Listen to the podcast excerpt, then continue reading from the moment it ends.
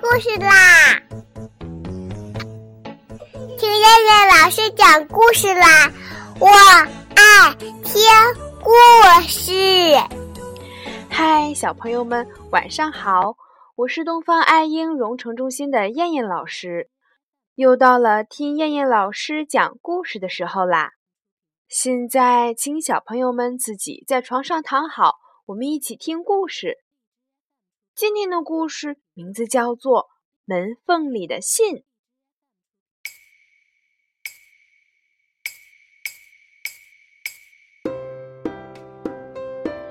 傍晚，一阵风来到了一个新的村子，大伙儿的门都关得好好的。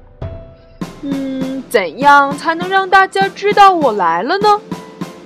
一阵风想啊想啊，他看到了门缝。如果从门缝里钻进屋子，这本领对一阵风来说也是小儿科啦。不过一阵风可不是那么没礼貌的呀。他想到了一个主意。清晨，傻瓜熊开门的时候，发现门缝里夹了一片树叶。咦？傻瓜熊把树叶仔仔细细地打量了一下。这是谁给我的信呀？一定是小刺猬。傻瓜熊想起来，昨天下午他和小刺猬为了一颗野果子闹起了别扭。那颗从树上落下的野果子不偏不倚地落到了小刺猬的背上。啊，这可是大树送我的礼物呢！小刺猬高兴地说：“不对，不对！”傻瓜熊急了。我天天给大树唱歌，这野果子是大树感谢我的礼物，可它落到了我的背上。小刺猬也急了。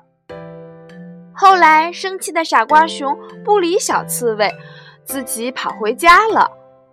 这一片野果子树上的树叶，一定是小刺猬的道歉信。傻瓜熊的心情好了不少。把树叶别在口袋上，哼着歌去小刺猬家了。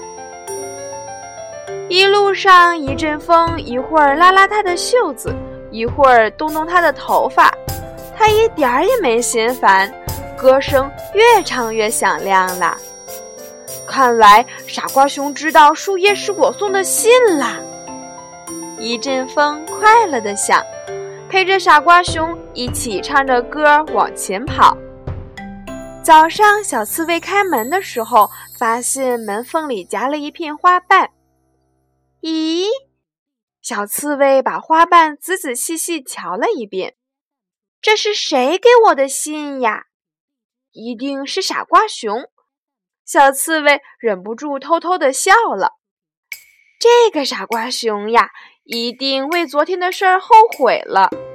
其实那一颗野果子，小刺猬根本没有吃，回来做了一锅水果饼，就等着今天和傻瓜熊一起分享呢。刚把花瓣别在衣服上，小刺猬就看到远处傻瓜熊欢快地蹦来了，蛮高兴地向他挥起了手。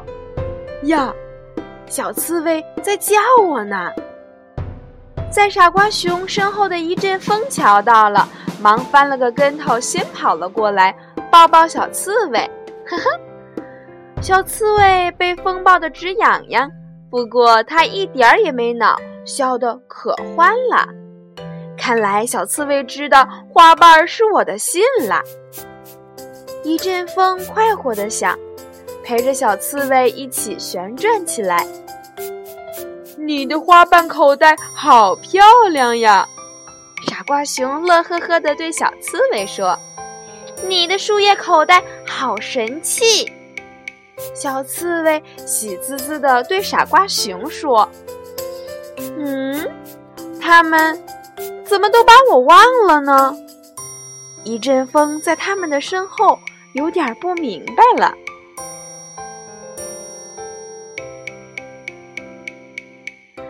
好了，小朋友们，我们今天晚上的故事就先讲到这啦。